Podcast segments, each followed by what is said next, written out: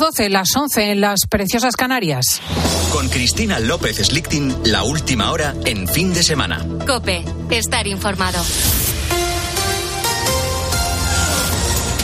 El piloto de la narcolancha que mató el viernes a dos guardias civiles en Barbate tiene numerosos antecedentes policiales. Guillermo Vila. Sí, por resistencia y desobediencia a la autoridad y blanqueo de capitales, según ha dado a conocer este domingo el Instituto Armado. En total son ocho los detenidos. Hoy Pamplona y Cádiz despiden a los dos agentes asesinados tras ser arrollados por esa narcolancha el pasado viernes. La emoción y la rabia contenida muy presentes en los funerales.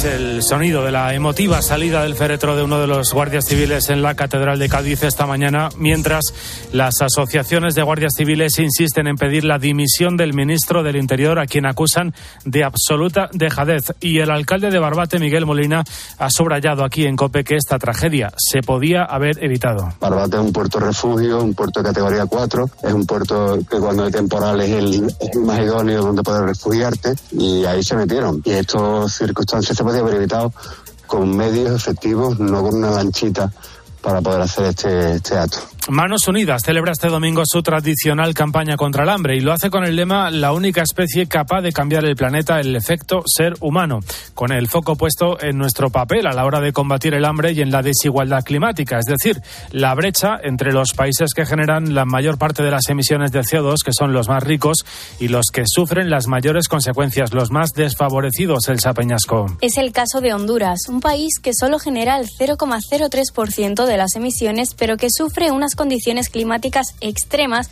que se agravan a medida que aumenta la crisis climática.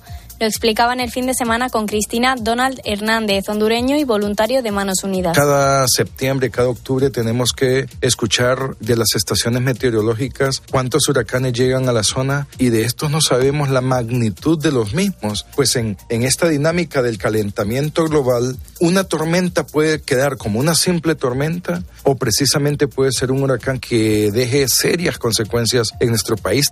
Nuria Millán, de la Fundación Vivo Sano, añadía que el cambio climático tiene un gran peso en los procesos migratorios la causa principal de las migraciones está relacionada con el cambio climático y tiene mucho que ver con los problemas de sequías o los desastres naturales que están ocurriendo en ciertos países que obligan a poblaciones enteras a desplazarse a otros lugares. Precisamente, según la Fundación FUEM, en 2021, de los 38 millones de desplazamientos internos que hubo en el mundo, más de la mitad se debieron a desastres naturales relacionados con el clima. Y la policía ha detenido a un hombre por intentar tirar por la ventana a su pareja en Soria. El suceso se ha producido en presencia de un hijo menor, como explica el subdelegado del gobierno en Soria, Miguel Latorre. Estaba intentando arrojar al vacío a una mujer, su pareja sentimental, en presencia de un menor y de otro conviviente, quien ha sido quien finalmente ha impedido que la tentativa se consumara.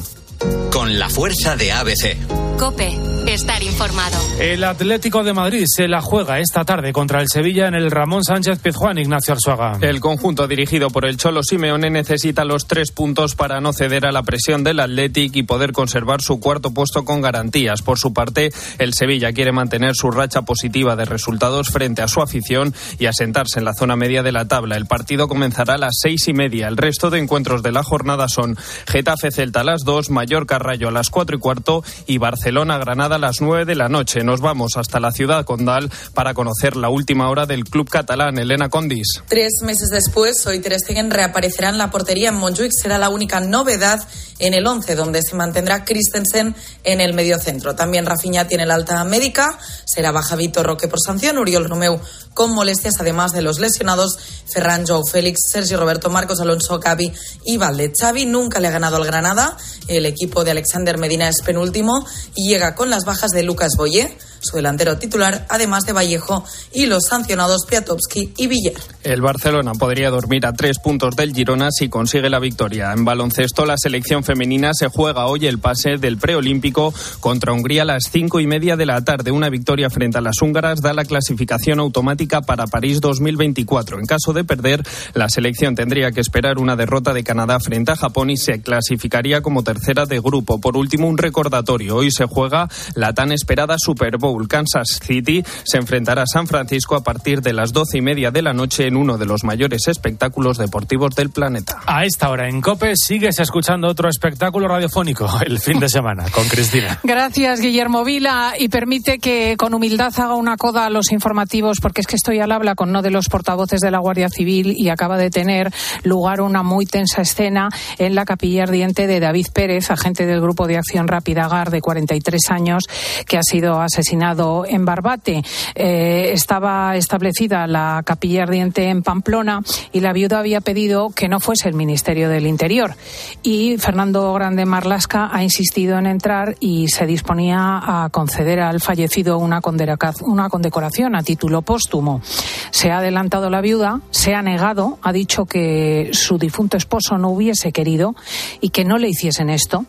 Y eh, el ministro ha tenido que detenerse y retirarse. Ha sido un compañero de la Guardia Civil el que ha impuesto la medalla después de un largo silencio que se ha roto con los aplausos. Es el afeamiento público de la conducta de un ministro que, a mi juicio, debiera dimitir, no por él, porque no es su responsabilidad directa, sino porque tan grave eh, situación exige una reacción política e institucional de poner el cargo a disposición. Pero, en fin, ahí queda la cuestión. Muchísimas gracias, Guillermo Vila. Nos vemos dentro de una hora en las siguientes noticias y aquí continuamos en fin de semana de COPE con Cristina.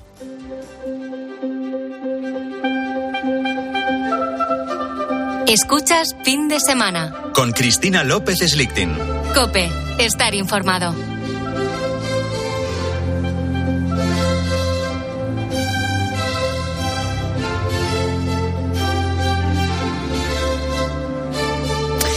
Imagina, imagina una persona con un cociente intelectual de 155, un chaval de 12 años que compagina primero de la ESO con la universidad.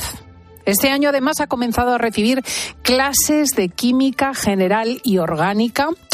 Estudia primero de la ESO, como te decía, en los Salesianos de Triana, practica taekwondo, toca el piano, le gustan los videojuegos y estar con los amigos del cole. Verdaderamente merece la pena saludar a Daniel Castro, que vive en Sevilla. Buenos días, Daniel. Buenos días. Qué barbaridad. Eh, solamente leerlo ya me produce mucho mucha fatiga. Además de primero de la ESO, recibes clases de química general en la universidad, acabas de comenzar ingeniería aeroespacial en la escuela superior. ¿Tú te cansas alguna vez? Jamás. Esta es la madre. Suena la madre Mari, a la que iba a presentar más tarde. Mari, buenos días. Hola, buenos días a todos. Jamás se cansa. No, es eh, intenso. Si tuviera que, describirlo con un adjetivo, yo creo que sería ese, intenso. Sí, porque ya no es su capacidad, de, la capacidad de Daniel para el estudio, creo que la gestión del tiempo es verdaderamente sorprendente por su parte. Sí, sí, sí, son muchas cosas, muchas actividades tener siempre la sensación de que te faltan horas al día. Y, bueno, para saciar todo ese interés, toda esa inquietud, eh, a veces es complicado la gestión, sí. Mm. Vamos a hablar un poco con eh, Daniel. Eh, ¿Tú tienes la conciencia, Daniel, de ser distinto a los demás? no, es como es como el que puede correr muy rápido, el que se le da bien jugar al fútbol. yo lo percibo así. Claro, pero sí percibes que juegas al fútbol mejor que los otros. Eh, sí. ¿Es cierto que desde los tres años tu sueño es trabajar en la NASA? Sí, yo desde pequeño me ha encantado todo el tema del espacio. Ah, hubo un momento que se debatió también con la arqueología, pero al final ganó el espacio. ¿Y de niño cuáles eran tus juegos preferidos? Mm, pues me gustaba mucho. Hay un juego que yo tenía en casa que era de, de memoria visual, que tenías unas cartas de un montón de animales, les dabas la vuelta. Memory. El, memory. yo lo juego muchísimo con mis hijos. ¿Se te daba bien? Sí. O sea, recordabas perfectamente dónde estaba cada uno de los animalitos sin verlo. Creo recordar que sí. Mari, ¿cuándo te diste cuenta de que la criatura apuntaba maneras? pues mira, em, al principio no, no eres consciente porque, bueno, él es hijo único, yo estoy sola con él en casa y, y bueno, no tienes hermanos con quien comparar. y luego, bueno, estás en el, en el ritmo frenético del día a día. Sí es verdad que, que había cosas que se salían un poco de la norma. Él siempre ha tenido muchas inquietudes eh, me hacía unas preguntas muy como muy trascendentales para lo pequeño que era. Por ejemplo, eh, pues mm, cuestiones que tienen que ver con, con la muerte eh, desde muy muy pequeño, ¿no? Con dos añitos, pues a lo mejor, mamá, ¿qué pasa si me muero? O estamos solos en el universo. O mm, eran cuestiones como demasiado abstractas, ¿no? Para un niño tan pequeño. Y luego, bueno, te das cuenta en que él, por ejemplo, aprendió a leer prácticamente solo, de forma autodidacta eh, intereses por temas muy grandes, siendo tan pequeñito. Y, y, ahí es cuando empiezas un poco a, a darte cuenta y luego, bueno, pues eh, te llaman del colegio también y, y, te lo ponen sobre la mesa y es ahí donde se decidieron pues hacer las, las, pruebas de altas capacidades. Oye Mari, ¿y eso lo hay en tu familia? Quiero decir que de la misma manera que en sí. las familias se hereda el talento creativo, sí. el amor por la pintura, la capacidad de ascender montañas, sí. ¿esto lo hay? Sí, hay un componente genético, yo eso, bueno, lo he descubierto hace relativamente poco, porque cuando te pones a investigar es un tema que se te escapa. Y, y, bueno, en casa pues tenemos clarísimo que viene de mi madre, en el caso de la abuela de Dani. Mi hermano también lo es. Y, y bueno, yo lo he descubierto hace muy poquitos meses, que por consejo de, de, de, la psicóloga pues me dijeron que me hicieran las pruebas y lo descubrí hace muy, muy poquito. Claro, o sea, es que se ve claramente que tú tienes un vínculo con él que lo has estimulado desde niño. Sí, sí, sí. Pero bueno, no he sido consciente yo en mi caso hasta ahora, ¿eh? Claro. Eh, me estoy imaginando la cara de los compañeros de la universidad cuando te vieron en clase con 12 años, Dani. Debió ser tremendo aquello. ¿Qué bueno, pasó? Yo tengo una anécdota muy graciosa sobre eso. Y es que yo, bueno, para empezar, yo llegué el primer día y yo me empeñé en entrar el último a la clase. Entonces, claro, me puse en última fila porque no quedaban más sitios y no vi nada sobre la clase. Pero bueno, aparte de eso, yo cuando me senté, el, el, compañero al lado se giró, estaba hablando con su amigo, se giró, se me quedó mirando y me preguntó, pero, pero tú cuántos años tienes? Se lo expliqué todo y después de explicárselo se creyeron que era una broma del profesor y que yo era su hijo. claro, es lo natural pensar que podía ser el hijo del profe, realmente. Y cuando se han dado cuenta que no, que eres alumno, ¿qué tal se lo han tomado, Dani? Pues muy bien, siempre me han tratado bien, no era uno más en la clase, era como cualquier otro. ¿Y te notas al mismo nivel? Mm, sí, um, más o menos. Más o menos. Hombre, ellos tienen un recorrido más amplio, ¿no? Quiere claro. decir que llevan más años estudiando aquello que se plantea en clase. Sí, sí. O sea, ¿cómo saltas tú esa diferencia? Si ellos han estudiado más años química o han estudiado más matemáticas, ¿cómo los, los, los suples tú? Pues yo, bueno, para empezar veía los temas en mi casa unas cuantas horitas a la semana. Y además yo lo que veía era mayormente teoría, porque para los problemas no tenía una base matemática en la que apoyarme para resolverlos. Hmm. Claro. Y, y, el profesor Juan José Gutiérrez, que es el profesor de química en la universidad, ¿qué cara puso cuando le contaron que iba a tener una alumna de 12 años, Daniel? Pues eso yo ya hasta ahí no llego. No sé si tu madre conoce un poco más del proceso, Mari. Sí, de hecho yo le escribí personalmente eh, a él porque me parecía un poco invasivo, ¿no? Encontrarse con un niño tan pequeño en clase de la nada. Y, y le, le, le, bueno, le escribí, le expliqué las características de Dani. El, bueno, fue encantador. Eh, nos reunimos y porque, bueno, se interesó, bueno, no solo por el expediente académico de Daniel, sino también cómo era a nivel de carácter, cuáles eran sus intereses. Para él también, de hecho, ha sido un reto, porque, porque él me lo decía, me decía, bueno, para mí va a ser un reto eh, en tener en clase a un niño tan pequeño. Y, pero bueno, yo solamente tengo palabras de agradecimiento, tanto para Juan José, como para todo el equipo de gobierno de la, de la Pablo de la Vide en, en el primer semestre. Porque y tú, ahora... ¿por qué le escribiste, Mari? ¿Por qué querías que el chaval de 12 años fuese a la universidad? Bueno, yo no, me lo pidió él. a ver, Dani, eh, Dani pasó por un bache, él, eh, bueno, pues se aburría en clase, entonces había un nivel de frustración importante, eh, eh, estuvimos ahí en medio de un pozo y, y bueno, la única forma que, que, había de solucionarlo era de hacer más amenas esas horas, ese horario lectivo, eh, sobre todo ahora que empezaba en secundaria y tener que pasar tantísimas horas dentro de aula.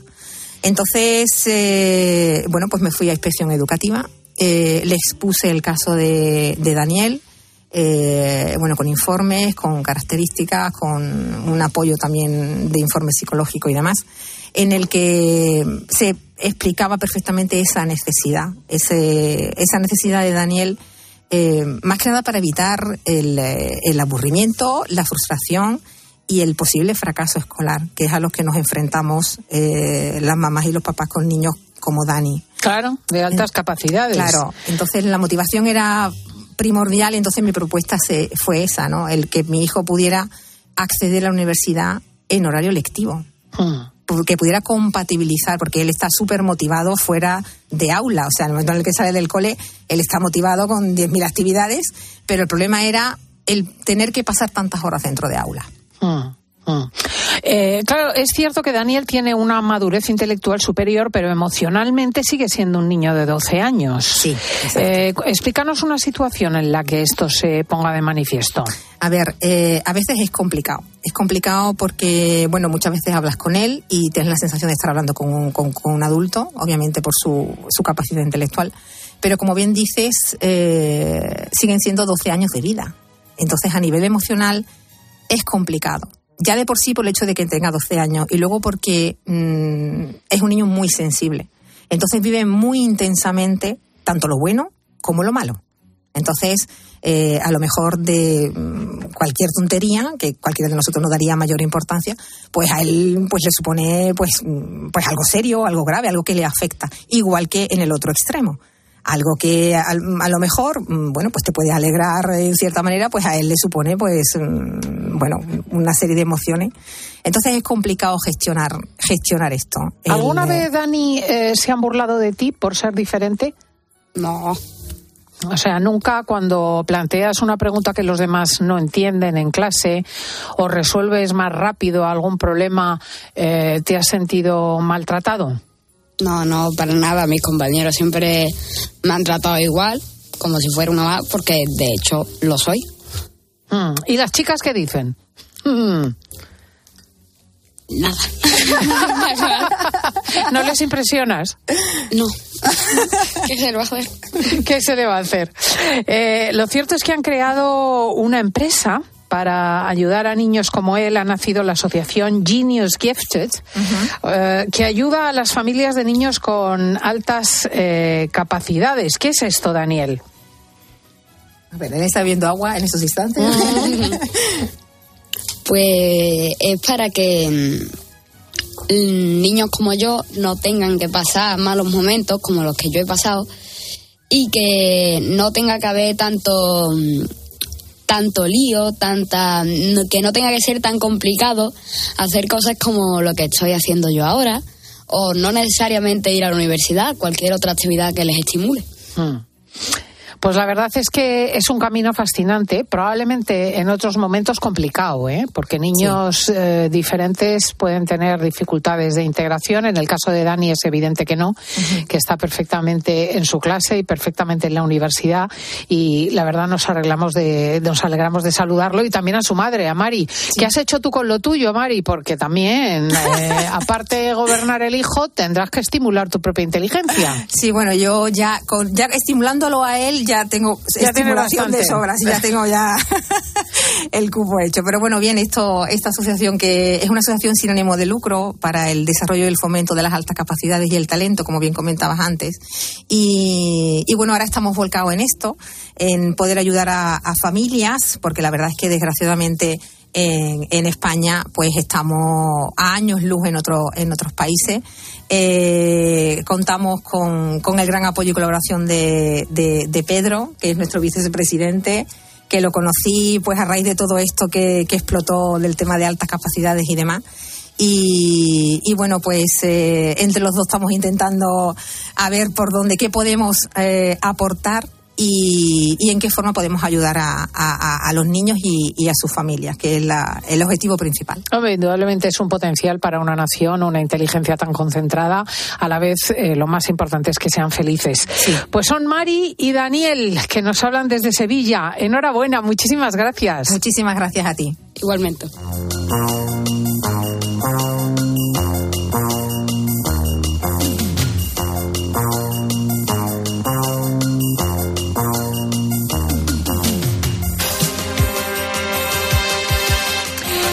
Los vericuetos de la inteligencia humana, qué fabulosos, ¿no?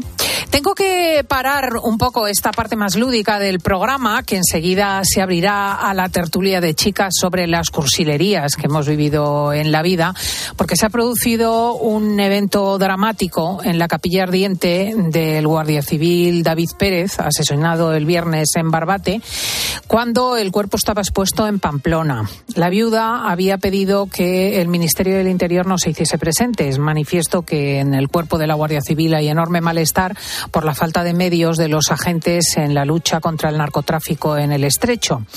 El ministro Marlasca insistió en acudir, una cierta imprudencia, a mi juicio, y en imponer la medalla al difunto en la capilla ardiente, insisto. La esposa se ha interpuesto, ha dicho que su marido no lo hubiese deseado así y que, que no estaba dispuesta a aceptarlo. Se ha producido un silencio, lógicamente muy tenso. Al final, un guardia civil ha impuesto la condecoración a David Pérez y eh, los presentes han prorrumpido en, un aplauso. Juan Baño eh, está con nosotros y conoce los detalles de la información. Buenos días, Juan. Buenos días, eh, efectivamente, Cristina, tal como tú cuentas, con el detalle de que han sido hasta cuatro veces, según nos cuentan personas presentes en ese momento, las que la propia viuda le ha insistido al ministro que no podía colocar la condecoración sobre el cuerpo de su, de su marido. Ha sido un momento, imagínate, especialmente duro. El ministro se disponía a colocar esa condecoración. Finalmente, ha sido el teniente coronel del GAR, del Grupo de Acción Rápida de la Guardia Civil, al que pertenecía David, el teniente coronel Ferreras, quien ha colocado la condecoración sobre el féretro después de esas cuatro insistencias, esas cuatro negativas que han sonado durísimas. E imagínate en la comandancia de la Guardia Civil en Pamplona esta mañana frente al cuerpo de David, de David Pérez Carrazuelo, Carracelo, que era el, el miembro del GAR de 43 años, que deja esta, esta mujer, su viuda y dos hijos.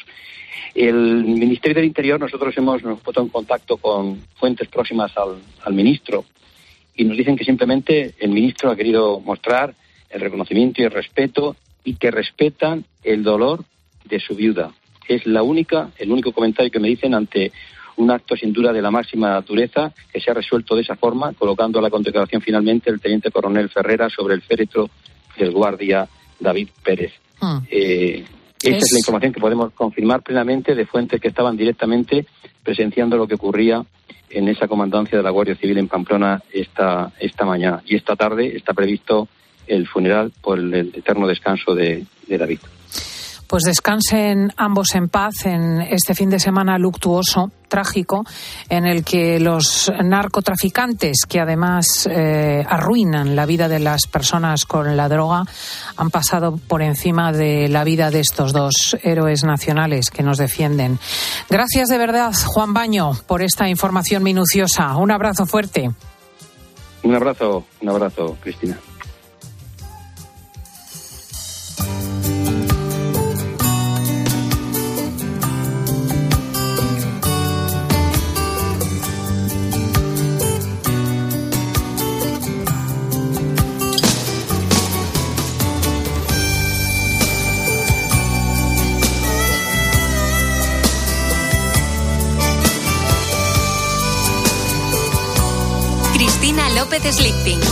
Semana. Cope. Estar informado. Fin de semana de muchísima actualidad, de muchísima información, en ocasiones indudablemente trágica como esta que acabamos de abordar, otra más creativa como los premios Goya, eh, otra más social como los tractoristas eh, manifestándose y los agricultores y ganaderos. Es el Día de Manos Unidas en el que se denuncia el cambio climático y el desplazamiento de población, eh, el ataque a los países pobres que están padeciendo estos cambios más que otros y eh, el estudio además se llena para el momento de la alegría que es el que traen nuestras chicas encabezadas por eh, Sole Mayol. Muy buenos días. Muy buenos días, ¿qué tal? Oye, hay que felicitarte porque es el fin de semana del cine, de los premios Goya e indudablemente para quienes nos hacéis la vida más hermosa es una fecha a celebrar. Pues sí, la verdad. Yo lo vi ayer con unos amigos en casa, estupendamente, tomándonos algo. Y nos lo pasamos muy bien ahí, criticando a unos, a otros. Claro, es que son otros, momentos como. Eurovisión y esas cosas, o la Super Bowl en los Estados Unidos que van haciendo tertulia paufil. Tú no ibas a estar en Valladolid. Buenos días, sí, sí, sí, yo iba a estar, pero finalmente no he podido. La verdad es que me ha dado mucha pena, sobre todo porque es que qué bonito han puesto el pabellón de la Feria de Valladolid. La verdad que, que enhorabuena. Y sí, me da mucha pena, pero bueno, me ha dado tiempo a cotillar, lo estoy viendo desde casa y los, model, los modelazos que ha habido y la verdad es que muy bien, muy entretenido. y Elsa González, maestra de periodistas, está aquí. Muy buenos días. Buenos días. Bueno, yo no me aguanto ahora cuando has dicho lo de Manos Unidas. Efectivamente, hoy toda la recaudación, eh, todas las parroquias va hacia eh, esta organización fundamentalmente femenina. Eh, yo fui con Manos Unidas eh, a la India, al norte, al Gujarat, con eh, misioneros todavía españoles que ya prácticamente no quedan porque desde hace, me parece que 35 o 40 años no pueden eh, entrar, no pueden permanecer allí. Fui también a Mozambique. Bueno, el papel de verdad que, que realizan estas mujeres apenas además eh, se emplea dinero en publicidad, en tal, todo, en fin, lo hacen de manera que vaya destinado al objetivo. Y además siempre obje- objetivos con futuro y que allí mismo crecen, o sea, no llega la ayuda de España, sino que eh, se genera en el propio país para crear riqueza. Sí, hemos tenido un representante de Honduras que defiende a la población local que está siendo expulsada por la llegada de las empresas que horadan la montaña y destruyen los ríos y quitan a los indígenas sus poblados, explicándonos esa historia al comienzo de una manera estremecedora. Bajaos el podcast porque merece la pena. Bueno, la cuestión es que nosotros vamos a ir más allá hasta el 14 de febrero, que es el día de San Valentín. Día polémico, porque hay quien lo celebra con muchísima prosapia y tiene su comida con la persona amada y se hace su regalo y muy bien, ¿no? Y hay quien dice que esto es comercial, que se lo ha inventado no sé qué cadena comercial, que esto no tiene ningún sentido, que hay que amarse todos los días. Pero nosotros vamos más allá. Como hay muchos escaparates llenos de corazones y de lazos y de osos y de osas, que no sé por qué la fauna está relacionada con el amor, no sé. Eh, eh, nosotros hablamos de cursilería y más allá de, San Valentín, ¿eh? trátese la cursilería universal. Y pedimos a nuestros oyentes que nos envíen sus historias. Yo tengo una muy buena que no tiene que ver con San Valentín y que es en memoria de una muy buena amiga mía, mi profesora de inglés Marta Asquerda, que era una mujer de armas tomar. Sus padres la habían enviado, catalanes con mucha visión, a Gran Bretaña y a Francia a aprender todos estos idiomas. Y estando en Francia, pues nada, le recibió una señora, una conocida de alguien de, Barcelona, y están ahí tomando el café muy eh, cursimente. Y le dice la señora, qué alegría conocer una mujer tan culta, le dice a Marta, y con tanta capacidad para viajar y tal, porque tengo que decirle que para nosotras francesas la idea de la mujer española es siempre la del servicio doméstico. La cursilería es de un tamaño espectacular, pero Marta Esquerda, que era una mujer muy inteligente y, y muy elegante, le contestó con mucha tranquilidad, pues también me alegra a mí, porque para nosotras mujeres españoles casi siempre la idea es que la francesa ejerce la prostitución. Y ahí quedó la cosa. o sea, frente a la cursilería, la defensa patria. Y Bueno, una humilla- pretendía humillar, porque es que eso, si lo pensaba, no se puede realizar. No, no, eh, me fue, pero me pareció estupenda, la, porque Bueno. además es verdad, ¿no? Quiere decir, cada uno lo Una suyo. respuesta a tiempo. Bueno, pues la cursilería eh, está en los vestidos de los niños de comunión, está a veces en las propias indumentarias, está en la forma de expresarse o de comer, puede llegar a ser muy divertida. ¿Tenéis historias vosotras? Yo alguna tengo. Yo sé verdad que, que, que, bueno, aparte de que yo febrero, eh, el 14, lo odio directamente. Ah, tú eres de los que No, odian. no, es que yo, mira, yo salgo muchas veces a cenar con mi marido durante la semana, pero el 14 de febrero es el único día que no salimos porque no me vean que es eh, que cele- es que la gente se pone muy pesada, muy empalagosa en redes sociales. Bueno, en redes sociales ya todas las recetas con corazones, con amor, con tal. O sea, es como blah, demasiado. Yo y no, tú no. tendrás que hacer Uy, yo- receta con corazón. Pues lo estaba pensando, pero es que me niego. Eh, creo que me voy. ¡Ja, qué rebelde! Sí, pero porque Me tampoco hay Panfil. no hay necesidad de, de, de- el amor. Yo creo que se pues a diario. Pero no, si tan- es que digo que está como dividido. Yo Sí, soy sí. medio pensionista, ¿eh? A mí si me regaláis un oso con corazones, me parece Pues bien. también me parece bien también. Yo lo he hecho al coleto. Alguna cursilería de vez en cuando no viene mal, que te traigan una, una rosa o que te inviten a... Bueno, te Bueno, es que una rosa no es una cursilería. No, eso es no, bonito. o lo que sea, o pues una- un repollo con lazos, pero con mucho cariño, pues a lo mejor lo aceptas, ¿no? Depende. A mí, a mí mm, yo no lo he celebrado nunca, pero yo creo que una de las mayores cursilerías es el apodo de algunos novios cuando dicen en público, porque en privado, Eso, oye, eso, eso. Cari, Ay, Gordi, manzanita, Cari, eh, no. amor. Yo estoy con Elsa. Cari, Gordito, bueno, no. gordito, favor. gordito. Me van a perdonar los oyentes, igual, pero sí, no. Sí, sí, sí, sí. Tenemos aquí bichito. Ay, Gordi, ¿qué te parece, Oh, Gordi? Gordi. Cuando, en la que, en la fun- esta que hacía yo en, de escenas de matrimonio, que le llamé Cuchifritín la era uno de los apodos de. mm, Ay, ¿cómo se llamaba la novela extraordinaria de. Ah, sí. mm, ¿Cómo se llamaba? La Sí, muy- de Elvira Lindo. Eh, no, previa, muy previa en el tiempo. Ahí lo ya me acordaré, seguro que ahora los oyentes me echan una mano. Ah. Que mandéis cursilerías, que nos contéis cursilerías, que nos vamos a reír un rato largo. Escuchas fin de semana. Con Cristina López Slichting. Cope, estar informado. Una historia. Un protagonista Sensibilidad. Y expósito. La historia de Lidia Martínez y Estrella Rivera es de las que nos encanta compartir. Estrella sufre parálisis cerebral. Juntas, Estrella y Lidia han conseguido superar retos importantes. Por ejemplo, estudiar. Estrella está estudiando un grado superior de administración. Escucha a Ángel Expósito en la linterna de Cope, de lunes a viernes desde las 7 de la tarde. La felicidad no es un destino al que llegar. La felicidad está en el camino. Y si ese camino lo haces con tu nuevo Fiat, mucho mejor. Encuentra la felicidad con la Fiat Happiness Fórmula. Solo este mes tienes ofertas exclusivas con entrega inmediata en la gama de Fiat. Acércate a tu concesionario más cercano y encuentra la felicidad en cada curva. Esto es un mensaje para todos aquellos que te dijeron que no podías cambiar el mundo. Ahora sí puedes gracias al efecto ser humano, un superpoder que nos convierte en la única especie capaz de revertir el daño que causamos al planeta y frenar el hambre y la pobreza.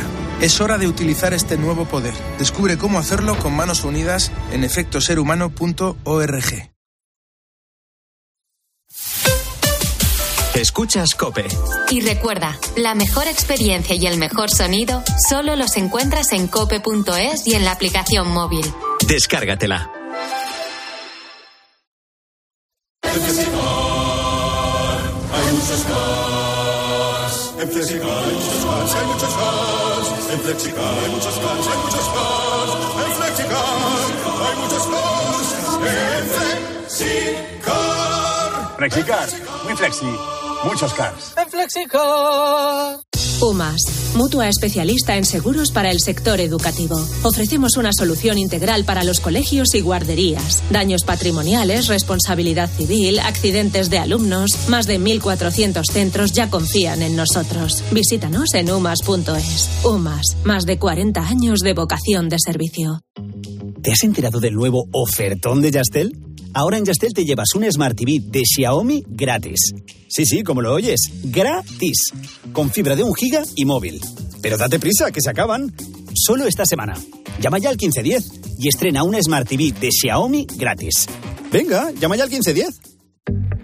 Por la tarde en la radio. El entretenimiento y la actualidad bien explicada de Pilar Cisneros y Fernando de Aro. Empezamos a vivir un cambio de rumbo en la política hipotecaria en España. Algunos bancos están dando ya a sus clientes entre un 0,3% y un 0,6% de rebaja. Y además en todas las hipotecas, a tipo fijo, a tipo variable, mixtas. De lunes a viernes de 4 a 7, todo pasa en La Tarde. Todo pasa en Cope.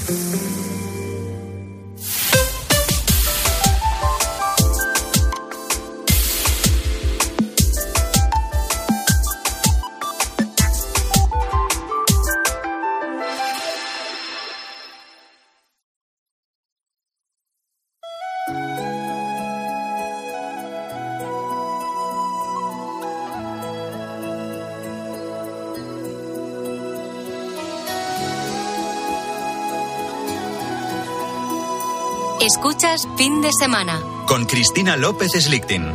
Cope, estar informado.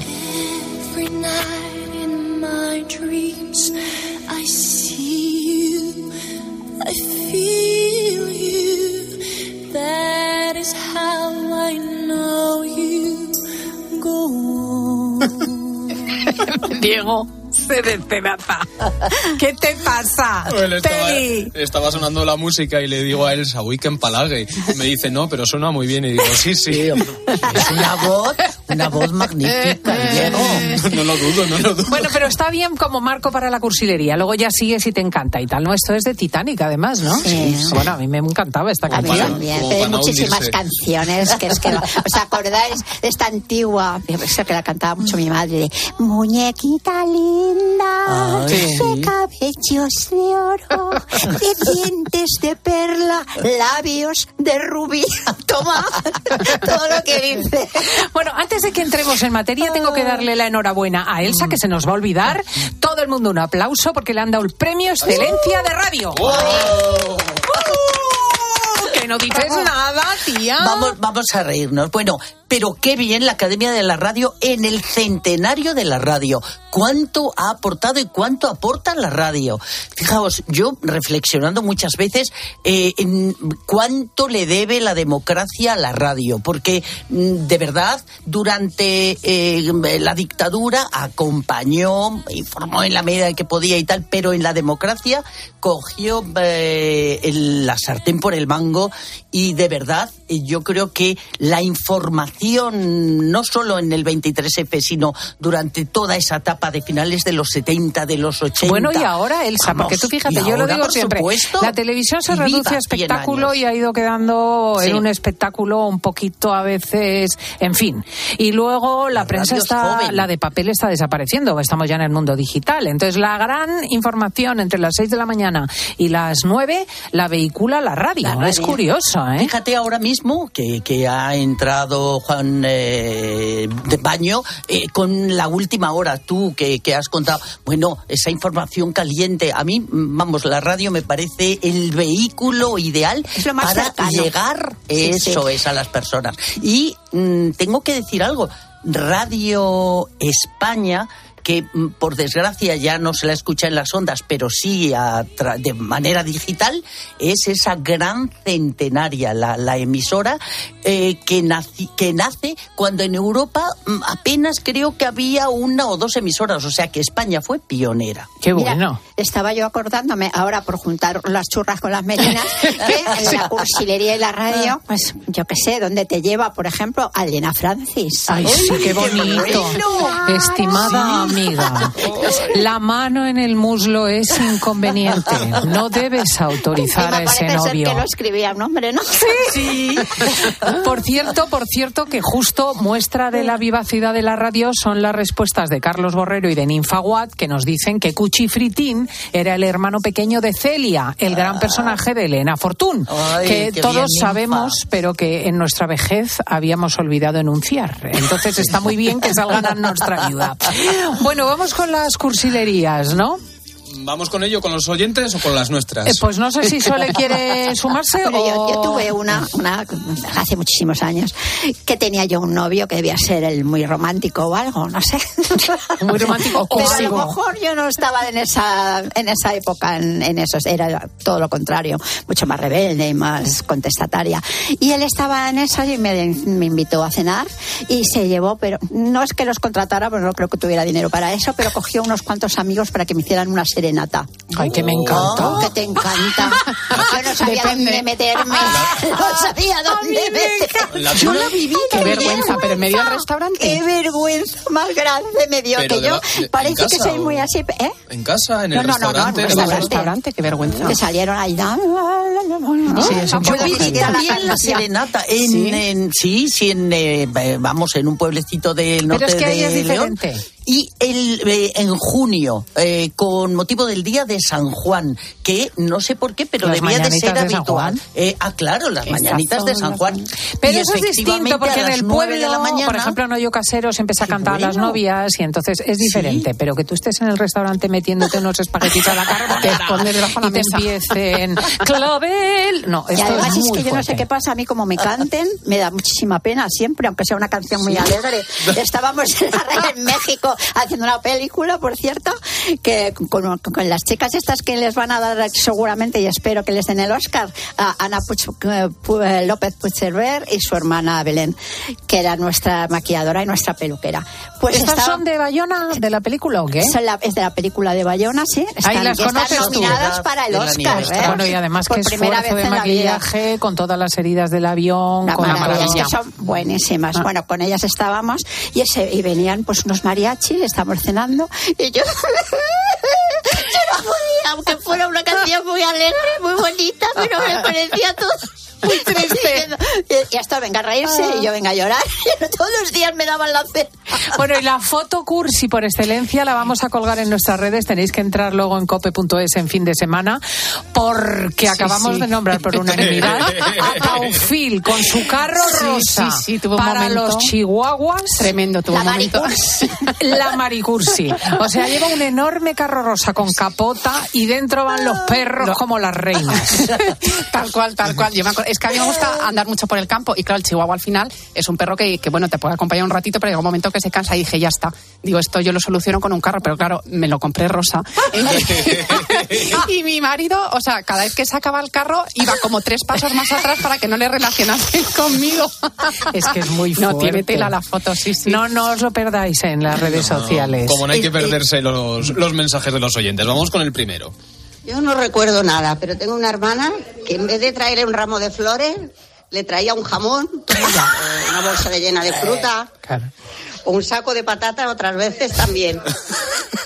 Pero eso no es cursilería. Saco de patatas me encanta. Eso A es mí todo me lo encanta. contrario. Eso es todo lo el contrario. Bueno, y el jamón mucho más. práctica que quiere de verdad. Yo soy muy Yo también quiero jamones, el Y café saco de patatas Las buenas. se las puede quedar. Y unos tomates como los que nos trae el padre de Laura Rubio. Qué no, no, no. esto no me parece cursilería, no sé. Voy a empezar a celebrarlo. El Yo siguiente. en San Valentín, cuando mi esposa tenía 28 años, ¿qué es lo que le regalé? Pues le regalé una maleta con 27 regalos dentro, más la maleta 28. Es decir, en total 28 regalitos. Alguna cosa pues eh, eh, tenía, era, podía ser cara y otras pues a lo mejor no tanto, ¿no? Pero en total 28 regalitos. Eh, jamás lo ha olvidado. de hecho, yo creo que está esperando a ver si repito la acción. Lo que pasa que ahora ya tiene unos cuantos más de 28. Qué bonito. Pero es que esto tampoco es cursilería. Pues es Hombre, pero es que te regalan oyentes. una maleta y te dan ganas que... De- o ¿Qué indirecta, pasa? de- ¿Quieres que me vaya? Más bien parece una indirecta. A mí me encantaría, tantos como años, que en mi caso son Lo bastante no- más nutricios, porque que- ella tiene 28 y yo 58. Lo que eran cursis igual eran los regalos y no lo ha querido decir el oyente. No sé.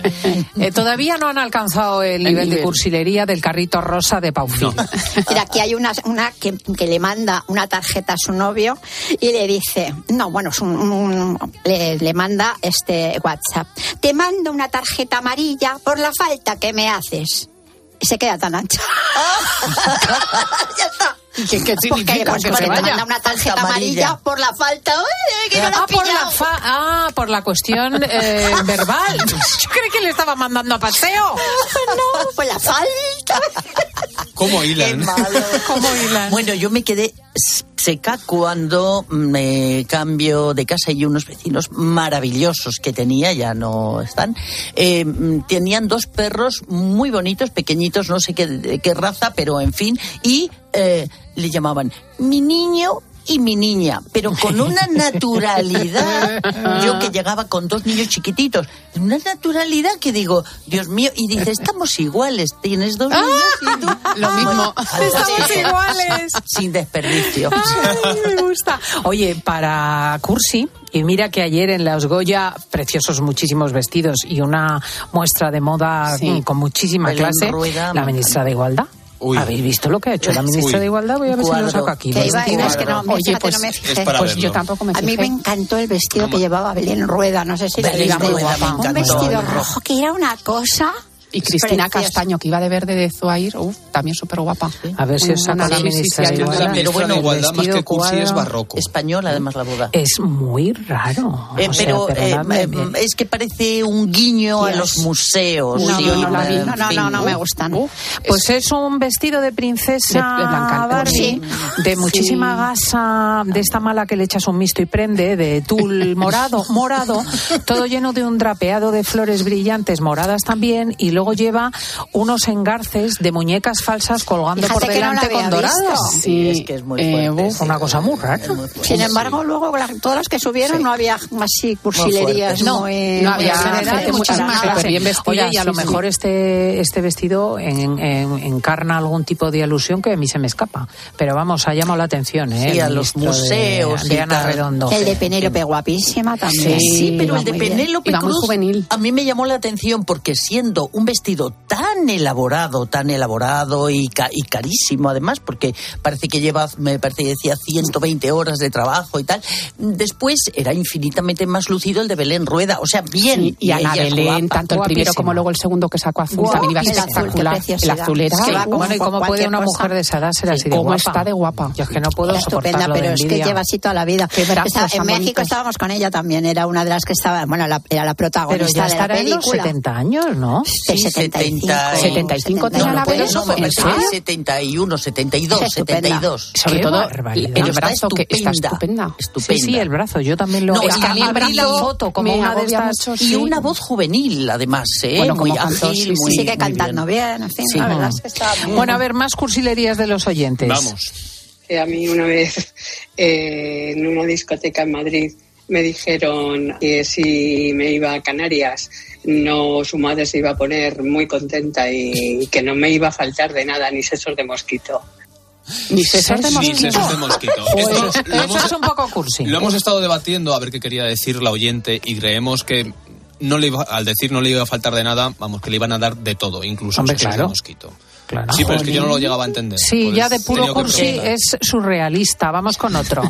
Recuerdo un año cuando el novio de mi mejor amiga decidió que era una buena idea regalarle una camiseta con la foto impresa de su primera cita. Y no solamente se la puso ella, se la tuvo que poner ella para su cita de San Valentín, que fue en un restaurante también un poco cursi, sino que iba también él vestido con esa camiseta, o sea, imaginaos la estampa. Ay, pero me gusta. Madre Yo mía. estoy adivinando que estoy algo cursi. ¿El qué? ¿Lo de la foto? Tú saldrías con la Sí, foto. es que también se ponen... A un filme, mira, pues no Ya. sales tú con el carro rosa con Bueno, los perros. también es verdad. se ponen se, se ponen a la vez si se pone uno una cosa rosa él también ella rosa y al revés por lo visto eso se hace Para ir también conjuntados. Claro. van conjuntados No, sobre todo hay que echarse, vamos, pues, no importar el qué dirán para nada. Estar mm, con y personalidad creértelo propia. creértelo de verdad Uno de rosa. Hola, pues lo más cursi que he conocido en mi vida ha sido a mi prima. Una de mis primas que todo, todo, absolutamente todo, siempre lo ha querido. Rosa, que dijo que cuando condujese quería su, su Beetle rosa, todo es rosa, todo, todo es rosa y brillantitos y de todo. Y nunca he podido con ello. Pese a eso nos llevamos bien. El rosa ha sido muy sonado ahora con el año Barbie. Es verdad. Claro. ¿Y qué os parece la gente que de pequeño les llamaban de una manera y que ya, pues que le llamaban, eh, yo que sé, currito, Fefa. pichili, Fefa. pan- y que con 60 tacazos llega pichili y aparece un señor y dices, pero hombre, ya podía haberse Yo cambiado. A mí me llamaban solita, cuesta. pero hombre, ahora que me llamen solita. A mí también me cuesta mucho. El rosa, Sí. que era masculino, empezó a ser femenino en el siglo XIX, o sea que Ah, sí. era Ah, bueno, es femenino, cierto, es cierto, es cierto, es cierto que En la corte era de masculino en Versalles, las, en Luis las XIV, libreas, eh, era, se llevaba mucho. No, no, pero yo también eso de los nombres. eh, Los diminutivos los- son muy cursis. Y sobre todo en algunos, Tuquita, eh, Forti, eh, son- no, no, pero no esos, sino los que se refieren a los nombres. A veces efectivamente están un poco fuera de lugar. Vamos con el último. que yo no es que sea muy cursi, pero me gustan tanto los detalles. tuve un- una pareja que todas las noches, todas las noches, me mandaba un mensaje que decía te adoro. Y eso para mí era genial. Pues es Todas- bonito. todas Pero Rosa, noches- Roza, Roza, querida oyente, Roza, Roza, Roza. bueno, yo creo que, que ciertamente es un día para reírse también, el de San Valentín, para tomárselo con humor. Yo insisto, a mí si me regalan un oso lleno de corazones, me parece bien, como sole, lo echamos al, a la Ay, sí, hay una, hay una señora que los hace de, de lana.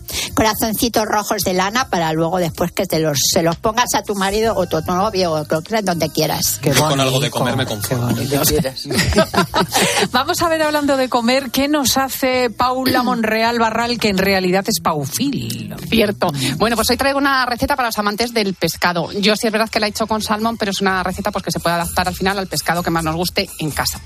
Ingredientes para dos personas. Vamos a necesitar una cola de salmón de unos 400 gramos más o menos. Y si ya le dices al pescadero que te haga el favor que te quite la piel, pues mucho mejor, porque en casa es un poco rollo, salvo que se te dé bien.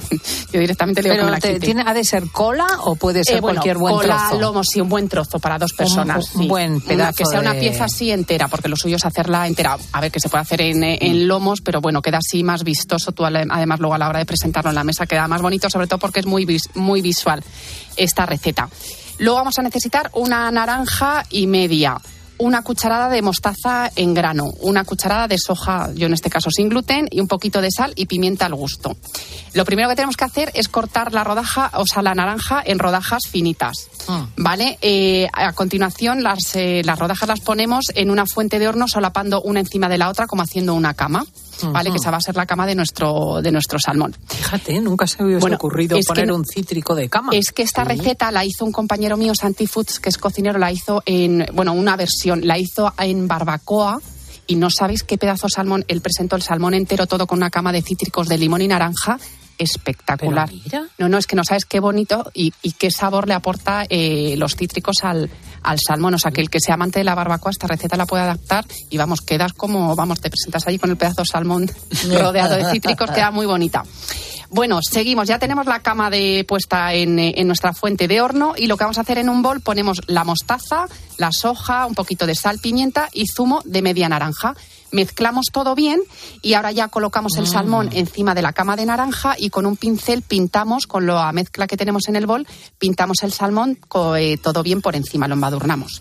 A continuación eh, lo metemos en el horno en torno a 15-17 minutos, depende a 180 grados, esto depende un poco la temperatura de, de- de cada, o sea, depende de la potencia de cada horno, pero vamos, más o menos esos minutos. Y nada, eh, eh, pasados esos minutos eh, lo acompañamos con unas verduritas, lo presentamos en la mesa y os digo que queda visualmente, como luego lo subiréis a la, a la web de, de COPE, veréis que sí, sí, es que queda fácil. Pues mira, se me está ocurriendo una idea que a lo mejor si te quitan la piel, luego la, la tuestas bien y si lo pones al salmón de peineta. Claro, pues hacer cortezas. Si ¡Qué me- cursi eres! Si me da tiempo, quería daros una receta de guarnición que, que, que en, en una semana ha llegado como a 10 millones de visualizaciones en Instagram. De lo- sobre todo de lo ¡Qué sencilla que es. Es que os creéis que es una persona normal, Paufil, y es ¿Qué una va? estrella. completamente. Pero con recetas sencillas que al final es lo que todos queremos. Nada, es una chorrada, es una receta de guarnición de tomates cherry que es muy sencillita. Yo la he hecho en freidora de aire, pero se puede hacer tanto en sartén como en, como en horno. Y es muy sencillo. Lo que tenemos que hacer es eh, lavar los cherry, ponerlos todos en una fuente o bien en la freidora o en una fuente de horno. Y lo que hacemos, los pinchamos un poquito con un cuchillo para que no revienten, porque si no te ponen el horno y la freidora hecha un Cristo. Y nada, eh, lo tenemos que alinear con, eh, con un poquito de sal y pimienta. Machacamos dos, tres dientes de ajo y un poquito de aceite de oliva virgen extra, bueno, un poquito no, un buen eh, chorreón ahí con gusto y romero, si tenemos natural, picadito. Mezclamos bien todos los cherry y si lo vamos a meter en freidora son en torno a unos 12 minutos a 180 grados y en horno serán unos 20, 25 minutos como mucho. E igual los podemos hacer también en sartén y nada, una vez que los tenemos los podemos guardar en botecitos, nos duran más o menos una semana en nevera. Los podemos cubrir con aceite y es que para acompañar carnes, pescados, para tostas, para el desayuno, te los vas sacando y te comes unos tomatitos cherry aderezados. Yo quiero que me superricos. adopte Paufil Sí, y me meta en el carro rosa con los otros perros. ¡Qué barbaridad! Así que podemos hacer el salmón y si tenemos los cherry, pues los acompañamos y, y tenemos un plato súper completo. Eso es súper fácil. Barbaridad. Sí, sí, sí, Yo lo pruebo, Elsa. Yo... Me adoptas, ¿verdad? Eso. Bueno, os voy a encauzar a la última hora de programa que va a ser sumamente sustanciosa, porque Nueva York rinde homenaje a Paco de Lucía. A mí esto de, de los nuestros en el extranjero y además en cosas tan sutiles como es el flamenco de alta gama, me, me llena de orgullo, francamente. Vamos a hablar con su hijo, cómo se toman los norteamericanos a Paco de Lucía, cómo es posible que genere tal mm, eh, histerismo. Y después vendrá un tipo bien interesante que resulta que ha estudiado la música que suena en los lugares más aislados del planeta. O sea, ¿qué es lo que oye un señor de Finlandia, de las Islas Feroe, de Kenia, cuando pone su radio, cuando eh, colecciona sus discos? Y creo que ha descubierto unas cosas alucinantes de los puntos más diversos. Porque no son los Beatles lo que suena ahí, ¿no? Ah, yo qué sé. Yo en las Islas Feroe poco. No, no me prodigo. Mi hermano actuó con Paco de Lucía. Bueno, actuó. ¿Es músico? allí, eh, con Paco de Lucía. eh, eh, sí, tocaba la guitarra toda la vida, vamos. Y, Maravilla. en el teatro español. Pero tocaba muy bien. Tocaba muy bien. ¿Este es el que Sí, falleció? clases, sí. Y era Sí, sí. profesor de guitarra. Sí, bueno, profesor sin título, ¿eh? Mm, Él era funcionario, pero toda la vida tocó la guitarra con muchísima afición y llegó a actuar, que hablaba de Paco de Lucía, mm, vamos, genial. Sí, que era eh, muy, mm, muy cortado eh, socialmente, o sea, no tal, pero una grandísima persona y como profesional, fíjate, imaginaos. Mm. Yo voy al estreno del Teatro Pavón el día 14, justo el día de San Valentín, que además es, en el miércoles de ceniza, con lo cual voy a tener un lío espiritual de las narices. O sea, y, y voy a ver el estreno de Los Maya que son extraordinarios bailarines en el Bien. Teatro Pavón con eh, creo que una escenografía de Rozco, de Marc Rozco. O sea que Mm, fíjate bueno. tú la cosa, ahí no queda nada, ¿no? Yo he ido a la zarzuela. ¿Cuándo? A ver la rosa del azafrán la semana pasada. ¿Y qué tal? Fantástica. Vi la zarzuela. Yo creo que es patrimonio mm, Bueno, de ahora la lo es. humanidad. Es que creo que ha recibido Y, no un- lo, claro, y, y no, eh, no sé si lo valoramos suficientemente en España, que es algo tan propio. y tan absolutamente divertido, además de educativo. Bueno, Paufil, a triunfar con el salmón a la naranja. Gracias, Sole. Mayol, enhorabuena por el festorro del cine. Elsa, enhorabuena por ese premio. Nos vamos a las noticias. Estás escuchando fin de semana. Y recuerda que si entras en cope.es, también puedes disfrutar en tu móvil del mejor entretenimiento con Cristina López Slichting. De camino al cole de los niños, un poco de diversión. Veo, veo. Si pillas atasco al ir al trabajo, un poco de paciencia. Ya no llego. Si vas al súper a hacer la compra, un poco de memoria. Plátanos y yogures. Y para todo eso, los nuevos combustibles 100% renovables de Repsol. En tu día a día, algo nuevo te mueve con los combustibles 100% renovables de Repsol que puedes usar ya en tu coche. Encuéntralos en más de 50 estaciones de servicio y a final de año en 600. Descubre más en combustiblesrenovables.repsol.com. Quiero un auto que me mole. Nuestra oferta es enorme. Yo mi coche quiero tasar. Nadie le va a pagar más. En la huellas quieres buscar. El de Sevilla de Perlas me va. Te lo traemos de saldo está. 15 días para probar, mil kilómetros para rodar.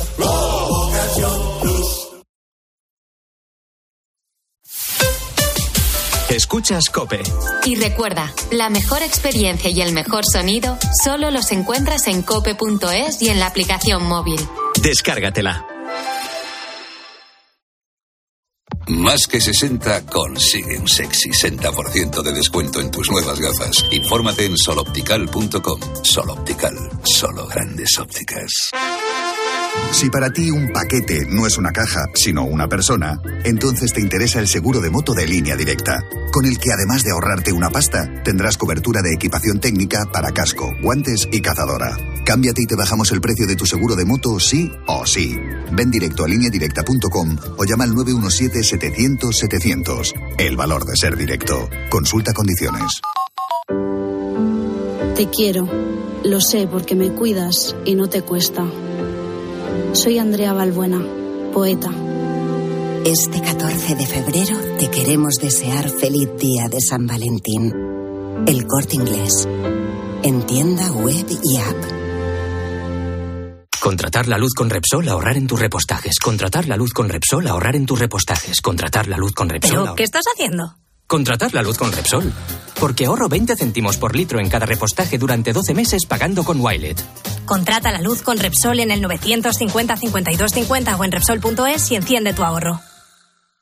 Si entras en cope.es tienes la radio en directo, contenidos exclusivos y todos los programas de cope para escucharlos cuando quieras. El tobillo de Budimir después del penalti no pitado a Osasuna. No vuelta. Nosotros podemos ser árbitros, bomberos, periodistas o médicos, pero tenemos ojos y lengua para opinar. Entra ya en cope.es.